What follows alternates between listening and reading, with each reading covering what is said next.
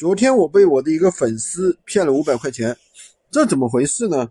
因为这是一个学员啊，他说他是一个十六岁的小孩儿，没有钱，对吧？他让我就是说他卖出去了一单货，这单货呢是五百多块钱，他说那个呃你们那边能不能帮我先发货？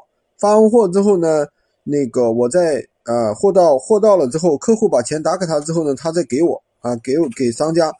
呃，我看他是一个小孩儿，对吧？我们觉得聊的也还可以，那我就担保了，就是厂家呢就给他发了货，发了之后货之后呢，没想到两天他就把我拉黑了，把厂家也拉黑了。也就是说，什么是什么意思呢？其实他是就是想把这个连本带利五百块钱全部给赚了。那这样的行为，说实话，我们。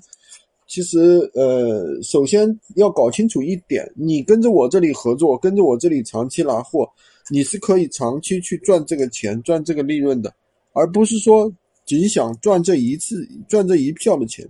一票的钱，说实在话，我也是有办法要回来的。